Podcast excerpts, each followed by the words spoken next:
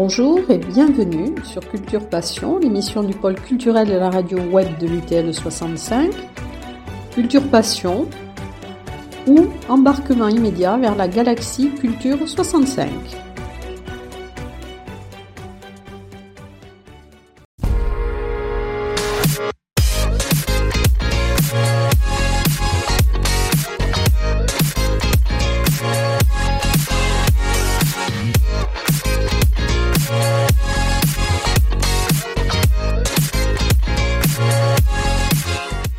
Alors je suis très heureuse aujourd'hui d'accueillir dans Culture Passion un invité qui est très médiatisé, qui est connu, euh, qui va venir sur Tarbes d'ailleurs pour son troisième one-man show. Et les auditeurs peuvent le voir euh, tous les jours et l'entendre sur RMC, donc avec Apolline Matin. Euh, il tient donc des, chroniques, des pastilles humoristiques. Alors, mais je vais peut-être, euh, puisque vous allez venir le samedi 15 avril à 20h30 au Théâtre des Nouveautés à Tarbes, je vais euh, ben, peut-être emprunter le titre de votre spectacle, Faut qu'on parle, Arnaud de Manche. Bonjour. Bonjour. Parlons, je suis là pour ça. Voilà. Alors, je vais peut-être euh, un petit peu retracer, enfin pas votre parcours, mais euh, j'aimerais savoir ce qui vous a poussé en 2004 à créer un faux blog euh, pour Jacques Chirac. Et vous avez été remarqué, je crois, repéré par euh, Carl Zéro au bout d'une semaine. Oui, en fait, je, je, voulais me faire remarquer par la boîte pour laquelle je travaillais. À l'époque, j'étais en publicité et je voulais me faire embaucher. J'étais juste stagiaire et je me suis dit comment je peux faire parler de moi dans la société? En fait, j'ai choisi de faire parler de moi dans la presse. Donc je me suis rendu compte, c'était le tout début des blogs à l'époque. Et, euh, et, et, les gens savaient pas bien ce que c'était. Donc j'ai acheté les noms de domaine, jacqueschirac.com, .org, .fr. Et, j'ai ouvert un faux site de l'Elysée euh, que les journalistes ont pris pour la réalité. Et c'est comme ça que je me suis fait repérer par Canal+, qui m'a embauché. Et ça a été le début de, de, de mes 20 ans dans le métier de l'humour. Pas loin de 20 ans maintenant. Et oui, parce que vous faites euh, enfin, beaucoup de choses. Vous êtes auteur, vous, avez, vous écrivez aussi, je crois, pour Nicolas Canteloup. Euh... J'ai terminé. J'ai terminé d'écrire pour Nicolas, parce que évidemment, avec RMC, j'ai plus le temps. Mais j'écrivais, oui, pour Nicolas sur Europe 1 et je l'ai fait pendant 12 ans, tous les ouais. jours. Et alors après, vous avez aussi euh, euh, organisé des cérémonies satiriques hein, sur les, les Gérards, alors Gérard oui. du cinéma, de la oui. politique, de la télévision. Donc ça, ça, je crois que ça a duré sept ans. Ça a duré sept ans et c'était une émission qu'on faisait sur Paris Première avec deux copains, dans laquelle on récompensait avec un parfum doré, donc ça ressemble un peu à un César, euh, les pires films et les pires émissions, les pires acteurs et les, les pires hommes politiques. Et j'ai créé et, et, et, animé ça pendant sept ans. Et puis après, bah, j'ai eu besoin d'un autre défi, donc je me suis lancé dans le One Man Show. Oui. Et puis euh, un peu après, le, le stand-up, stand-up que je présente euh, à, à Tarbes. Le 15 avril, oui. Ce week-end. Voilà. Et alors donc votre premier one-man show, c'était le nouveau Schwarzenegger. Oui. Bah, je faisais 40 kilos à l'époque, hein, donc c'était marrant. euh, mais euh, c'était un, c'était un one-man show à un personnage. Euh, donc on était plus sur, du, sur un gros sketch. Et là, le, le stand-up, euh, faut qu'on parle, il est beaucoup plus participatif. Les gens peuvent me poser des questions, j'y réponds. Je leur pose des questions, je leur demande des réponses, euh, précisément parce que euh, je trouve que c'est marrant d'échanger sur scène et ça fait que chaque spectacle est un peu unique. Donc euh, la date de Tarbes, elle sera bah, un peu spéciale par rapport aux autres et, et toutes les autres ont leur charme. Oui, c'est interactif en fait. Voilà. Alors c'est c'est pas à 100% interactif, mais en tout cas on peut réagir. Oui. Et alors ensuite, alors votre deuxième one man show, c'était Blanc et. C'était en 2018, je crois. Ouais, c'était un, spectacle sur euh, le, euh, ce que c'était qu'une minorité et qu'une majorité. Et en fait, Blanc et hétéro est devenu Faut qu'on parle. C'est mon deuxième spectacle et demi, si on peut dire. C'est une évolution du, du deuxième. Mais il s'est tellement transformé que effectivement, il a fallu changer le titre parce que ça commençait à plus du tout parler de la même chose euh, et, et, ça devenait confusant. Et puis le Covid est passé par là. Et oui. On a vu, on a vu d'autres problématiques émerger, euh, notamment le dialogue sur les réseaux sociaux qui devenait de plus en plus compliqué.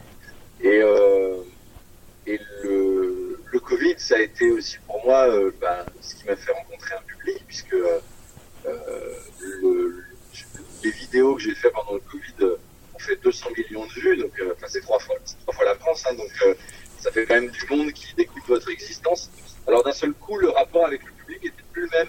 Les gens venaient avec euh, ce qu'ils avaient, ce avaient en, tête des vidéos, donc on, parlait un peu de ça. Donc c'est vite devenu un dialogue et ça a nécessité euh, de changer un peu le spectacle puisque les attentes du public étaient plus du tout les mêmes. Et alors vous êtes euh, à l'écoute du public puisque sur le matin, donc sur RMC, vous avez piraté le 32 16. c'est une, rubrique que j'aime bien où j'imagine des réactions d'auditeurs ou de, célébrités aux, événements du jour. Euh, et euh, voilà, c'est une petite rubrique, hein, ça fait deux minutes.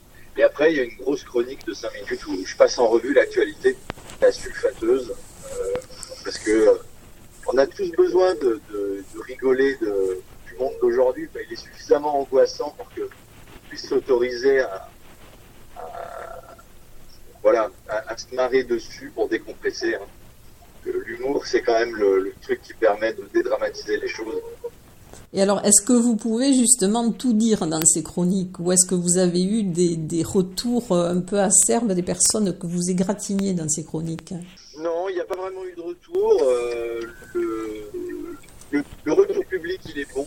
Et à RMC, on laisse une liberté totale. Donc, j'ai pas vraiment de problème. Euh, voilà, à, deux, trois râleurs près, mais bon, c'est toujours les mêmes. C'est euh, les, les, gens de Twitter, ils sont un peu spéciaux, quoi. C'est pas des vrais humains, hein. c'est des gens qui sont, qui, sont fabriqués pour râler et, être mécontents de tout.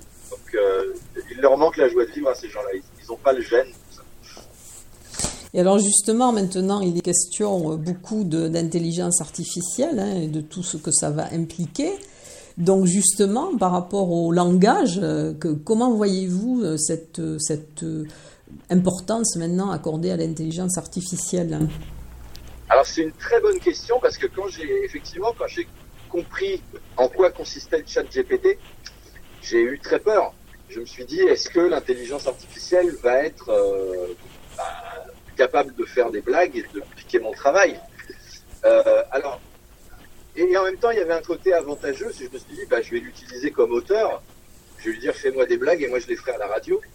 Et en fait, euh, l'intelligence artificielle est totalement incapable d'humour. Déjà, elle n'est pas programmée pour ça. Elle est programmée pour être respectueuse de tout le monde et ne choquer personne. Et l'humour, c'est nécessairement choquant. Sinon, c'est pas de l'humour. Il faut que quelqu'un soit, soit choqué et puis euh, il faut qu'il y ait un peu de mauvaise foi dans l'humour.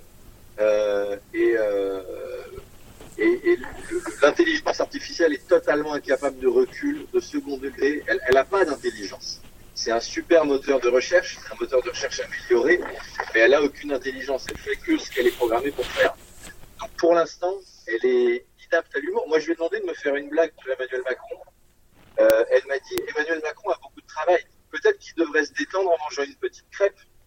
voilà, c'est le nom de chat GPT, donc c'est nul c'est nul. Mais pour l'instant, voilà, il, est incapable de, de, de, de comprendre ce qu'il raconte.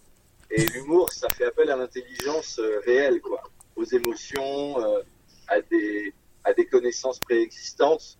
Bah, ce matin, j'ai fait une blague sur Maître Gims qui raconte que les, les pyramides avaient de l'or au sommet parce que c'était le meilleur conducteur pour l'électricité. Et dit non, le meilleur conducteur pour l'électricité qui vient d'Égypte, c'est Claude François, parce qu'il était né en Égypte. Euh, mais ça, c'est une blague qu'un ordinateur ne peut pas faire parce qu'il faut avoir le, la référence qui va autour et la mythologie que ça a créé dans l'inconscient collectif. Et du coup, je suis un peu rassuré. Par contre, c'est vrai que si j'étais resté dessinateur, qui était mon premier métier, je serais très inquiet de l'intelligence artificielle et de ses progrès. Oui, ça va supprimer beaucoup d'emplois aussi. Euh. Bah oui, ça vous reproduit un tableau en deux secondes. Et alors, quels sont les sujets euh, que vous n'avez pas voulu ou que vous ne voulez pas aborder justement dans vos chroniques Aucun. Euh, J'ai pas de problème avec les sujets en eux-mêmes. Euh, il y a des vannes qui sont plus appropriées le soir que le matin quand les gens se réveillent. Mais, mais à part ça, j'ai pas de sujet tabou. Par contre, je sais que un truc euh, très très très noir en humour, il passe mieux le soir que le matin quand on est encore un peu vaseux. Oui. Par contre, dans le spectacle, comme c'est le soir, on peut aller très loin, très vite. C'est ça qui est marrant. Et puis, on a du temps pour s'étaler dans un spectacle. Oui. deux heures, une heure et demie, ça permet de faire euh, un peu tout ce qu'on veut et que les gens s'habituent à votre humour et, à votre univers. Une chronique, ça dure euh, entre 4 et 6 minutes, donc c'est pas suffisamment long pour les gens qui vous découvrent euh, de, s'habituer à qui vous êtes et de, comprendre que si vous allez sur tel et tel terrain, vous êtes toujours quelqu'un de bien, quoi. Mais il n'y a pas de sujet, il a pas de sujet tabou, quoi. En tout cas, ça doit être assez. votre objectif.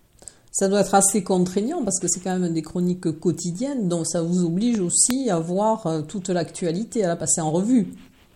Ah oui, oui, je fais une grosse revue de presse le matin et puis, euh, après bah, j'écris euh, l'après-midi. Heureusement que j'ai fait beaucoup de Nicolas Canteloup en quotidienne parce que c'est l'expérience le, de la matinale radio, elle est, déjà compliqué en soi en termes de rythme. Alors euh, c'est bien d'avoir l'expérience de l'écriture et de, et de et du studio en plus. Je n'aurais pas accepté ce job-là si euh, RMC était venu me voir sur scène en disant tiens tu pourrais tester une matinale radio. Je, jamais je fais ça. Je demande une fois par semaine.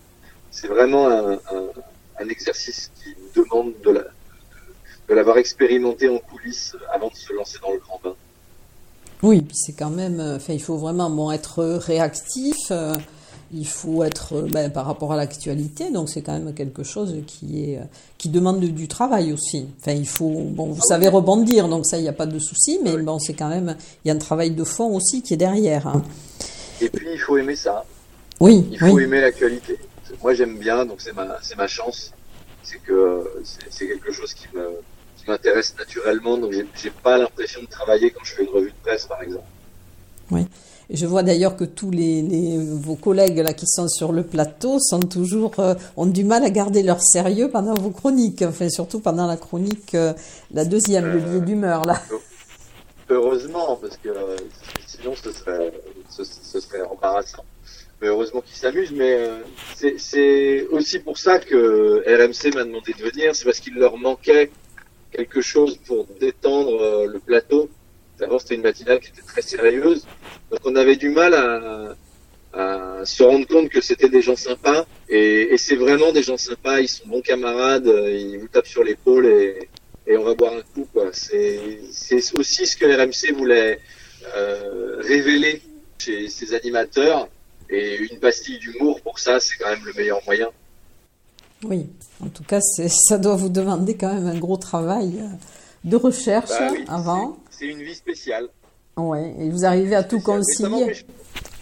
Ça m'empêche pas de venir le week-end euh, jouer un peu partout et, notamment à Tarbes du coup. Et oui, et je crois que vous allez, euh, je crois que votre spectacle précédent sera à Saint-Jean-de-Luz, donc c'est dans le coin aussi. Oui, oui, la veille. Bon, en tout cas, c'est très gentil d'avoir accordé cette interview. Bah, Donc, ça fait, euh, plaisir, merci à vous. parce que vous êtes, c'est vrai qu'on vous surnomme le prince de l'humour noir. J'espère que c'est pas usurpé. Et alors pourquoi les gens, verront au spectacle. Et alors pourquoi dites-vous que votre spectacle, faut qu'on parle, est déconseillé au moins de 12 ans? Parce qu'il y a des propos un peu...